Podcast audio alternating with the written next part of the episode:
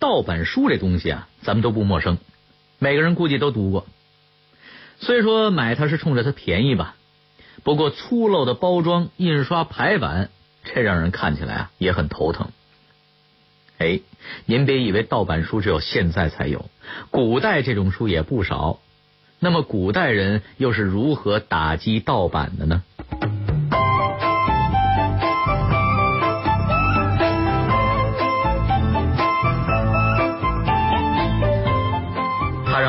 天吃饭的农耕百姓无可奈何，让爱书的人大跌眼镜。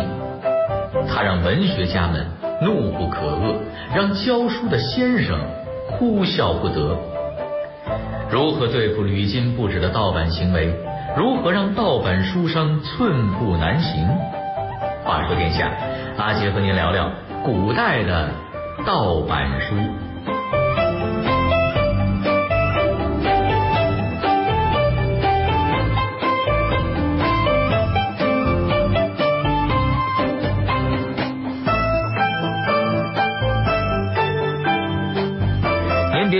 代的出版业没有现在发达，就没有那么多盗版书了，也没有什么危害。哎，先说唐代啊，有一个叫做冯素的官员，他在文宗时担任东川节度使，任职期间，他曾经给皇上上了一条奏章。简单的说呀，就是剑南两川以及淮南道等地出现了很多盗版印刷的年历，这些盗版年历很有可能造成混乱。对老百姓的影响会非常大。为什么盗版印刷的年历会有很大影响呢？不就是咱们现在的印刷的日历吗？你要知道，当时的老百姓没有网络，没有万年历，而且日历对于他们来说，可能比现在的人还要重要。为什么呢？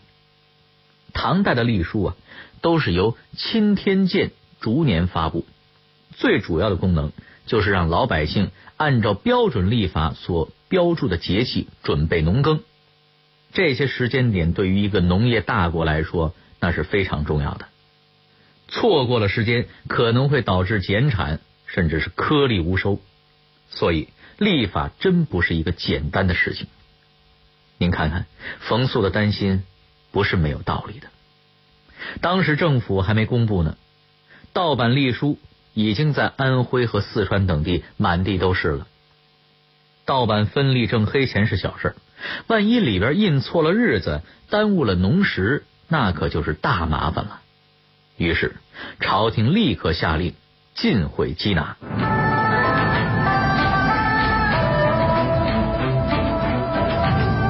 甭管怎么说，朝廷一声令下，总算是把事情压下去了。可是到了熙宗朝。冯素的担心终于变成了现实了，盗版隶书果然闹出乱子来了。怎么的？感情熹宗那会儿啊，朝廷已经是威信扫地了。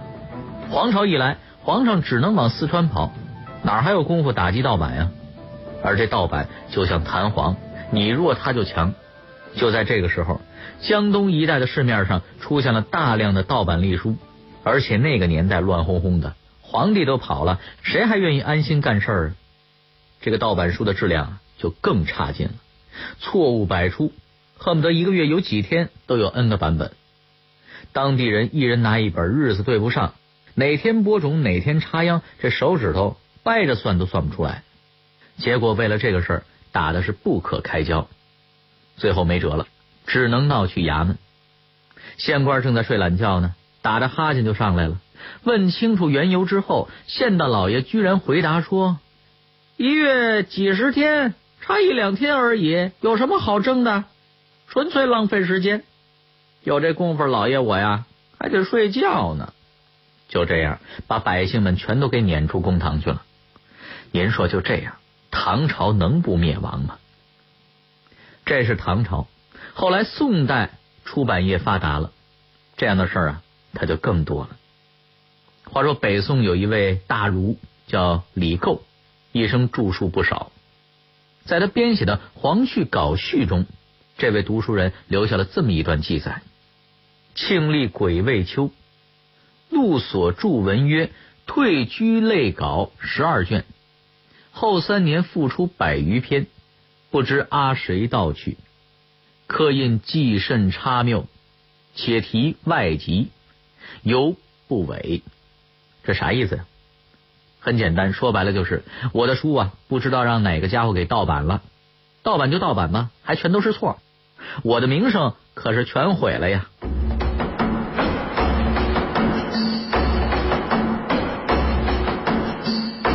盗版书商的胆子越来越大，他们开始把目光转向了文坛巨星。那么，宋代的盗版图书究竟有多猖獗呢？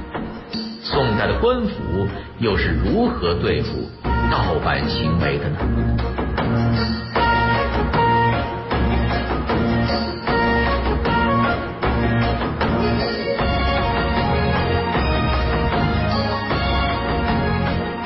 李构尚且如此，苏轼这样的文坛超级偶像就更头疼了。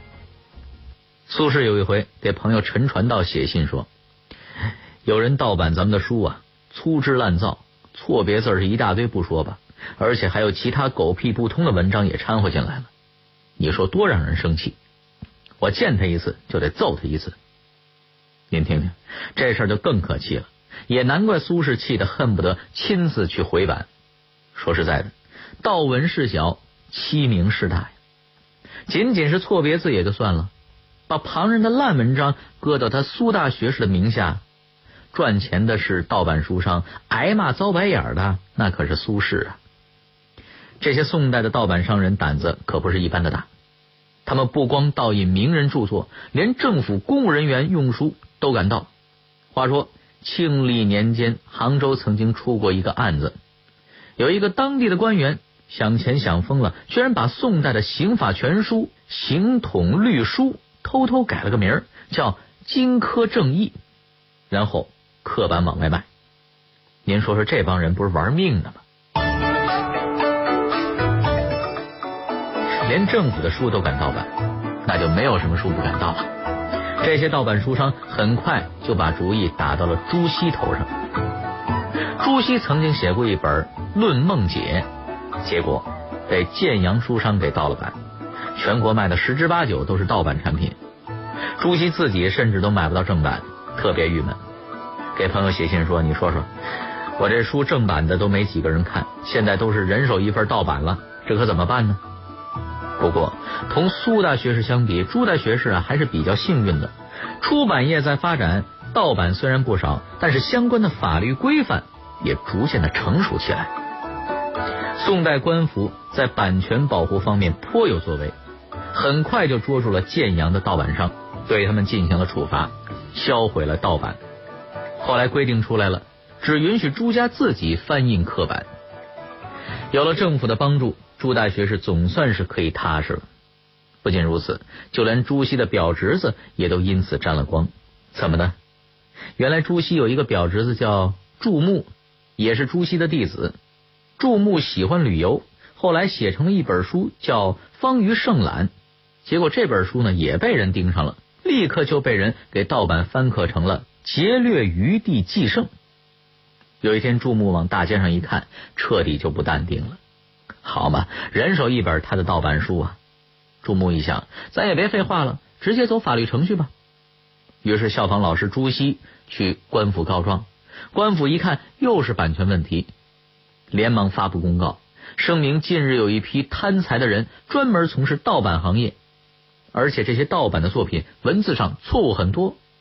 阅读这些盗版书籍很容易误人子弟，刻印作品必须要经过规范的手续。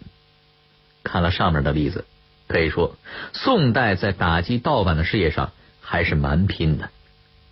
罗弼拾遗一书说，宋兴治平以前尤尽善捐，就是说呀，如果你刻的是经书，得提醒国子监审查。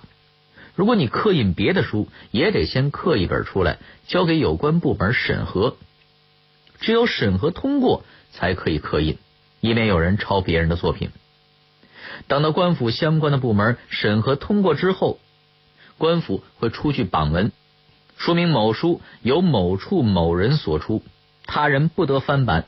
这样的榜文既是事前预告出书信息，也是给盗版者一个警告。这个规矩，直到明清还一直存在。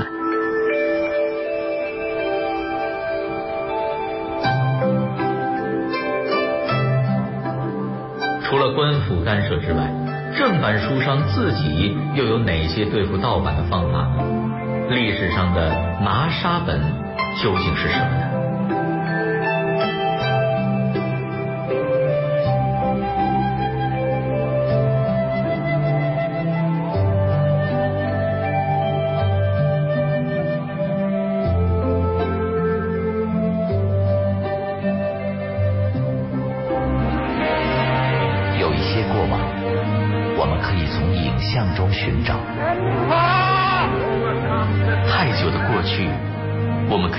书籍中还原，还有一些在时光中流淌的故事，让我们为您从电波中再现。乾隆皇帝又有点到了一九三五年，日军是话说天下，带您用声音徜徉在历史的天空。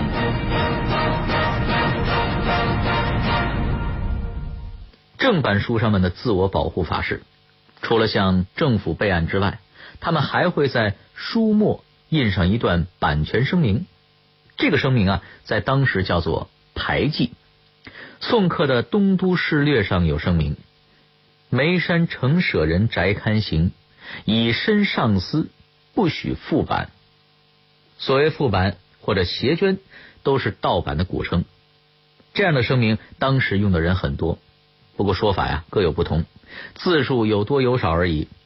有的人会巴拉巴拉说上一两百字，少的呢只有六个字，写着“敢有翻刻，必究”。怎么样？听起来还是挺熟悉的吧？但是牌记啊能起到多大作用就很难说了，因为宋元明清各代因为翻刻而构成侵权盗版之罪的人有的是，原书商或者作者将这些人告到官府。如果原告是类似朱熹这样的大家，官府一般还是会下大力气来治理的。可如果是一般的人民群众，时间长了，官府对这类官司也就睁一只眼闭一只眼了，往往也有不少案子就这么着不了了之了。那么盗版书的质量怎么样呢？嘿，那就不得不提一下刚才盗过朱熹版的建阳书商了。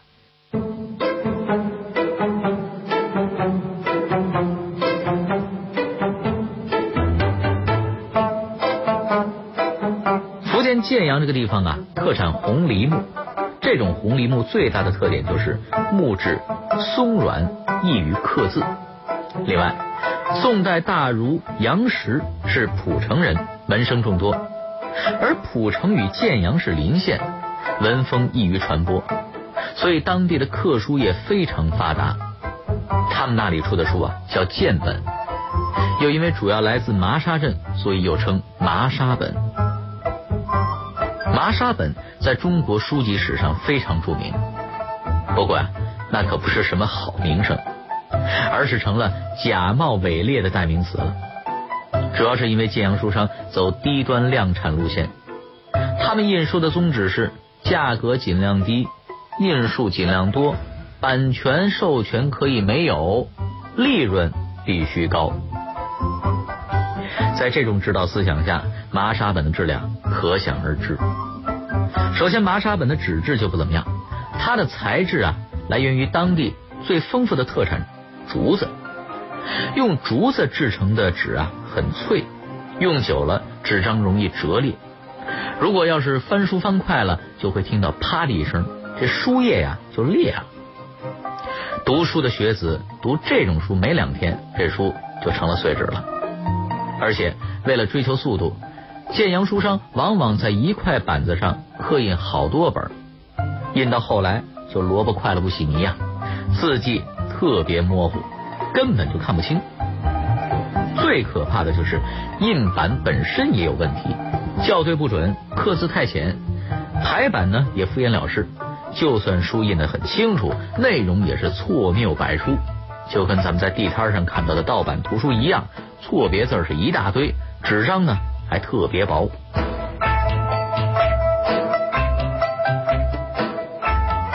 陆游曾经讲过一个段子，说有位老师给学生出了道易经题，乾为金，坤又为金，何也？学生们都看糊涂了，怎么说来说去乾坤都是金呢？难道是掉到金库里边了？老师拿着麻纱本翻来覆去，这纸都碎了，也没有发现问题。结果有人拿来正版一校对，原来原文是啊，乾为金，坤为府。这个府啊，就是釜底抽薪的那个府。再一问，感情原来老师拿的是盗版书啊。还有一个段子就更可笑了，说有一版麻沙本的《道德经》，前头几页还是老子的“道可道，非常道”呢。后来突然就冒出了一句：“佛说是经已，一切世间天人阿修罗等闻佛所说，皆大欢喜，信受奉行。”这是怎么回事啊？怎么《道德经》里边还出了佛经啊？感情印书的哥们儿拿错了雕版了，既不懂行又不校对，就把这些经典全都招呼到一块儿了。南宋有位学者叫做周辉，他写过一本笔记。叫《清波杂志》，里边讲到过一件盗版书的八卦。周辉说，早年呢，有一位叫做葛立方的评论家写了一本诗评，里边曾经写道：“杜子美云，老身倦马何敌勇，踏进黄鱼绿怀影。”周辉就说了：“老身倦马何敌勇，踏进黄鱼绿怀影。”这两句明明就是苏轼的诗啊。怎么葛立方认为是杜甫的呢？哦，葛老大估计啊不是笔误，就是买了盗版书了，把苏先生的字子瞻印成了杜先生的子美了。写到这里，周辉拍案而起，说道：“这盗版图书真是害死人呐！”对了，这里边啊还要再补充一句，虽然咱们说呀麻沙本的质量让人难以恭维，不过麻沙本可不全是盗版书啊。两者之间不能完全划等号，毕竟和现在的先进工艺不一样。古代的正版书籍非常贵，因此也有很多正版书采用麻沙本的纸张和印制方法，以便降低成本，让更多的人有机会买到书。所以啊，也有一定数量的麻沙本，它不是盗版书。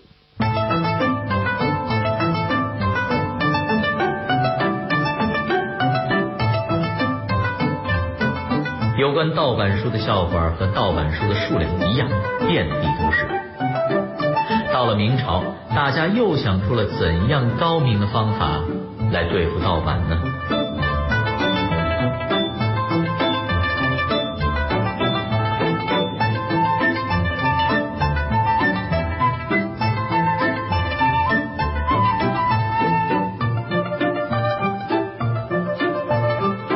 在明朝的时候啊。当时的盗版书房，一旦听说哪本书畅销，价格卖得高，立刻就跟风印刷呀，并以低于正版书的价格卖出去。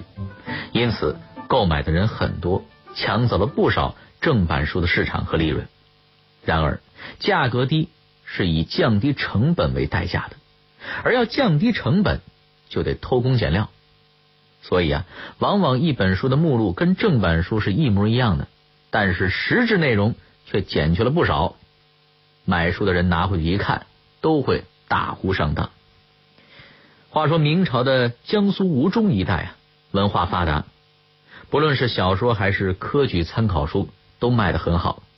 一旦出版业发达，就开始有人动上了歪脑筋了。于是盗版也如影随形，跟风而上，搅乱市场，弄得正版书上是苦不堪言。当时有个叫于宪章的文化人，编纂印刷了一本名为《唐类函》的书。在书还没有进入市场之前，于宪章就先琢磨着怎样才能杜绝盗版现象，同时又能带动销售。最终，他想到了一个办法，他就先到官府预警，假装说自己印刷的若干卷《唐类函》在运往某处销售的时候，路上遭人抢了。请求官府下令抓捕抢书贼，同时还悬赏民间，如果谁能够举报抢书的人，就赏他钱。要说于宪章这招啊，很管用。一来借着新书遭劫来为自己的书炒作，而且惊动了官府，起到了很好的广告作用。书还没出来，就已经在市场上红起来了。二来，借着官府的威力，震慑那些企图盗版的书商，因为只要有盗版书出现在市面上，就会有抢书的嫌疑，极有可能被举报。书还没有出来，法律的震慑力就已经覆盖到了市面上了。您看看，这些盗版书把人都逼成什么样了？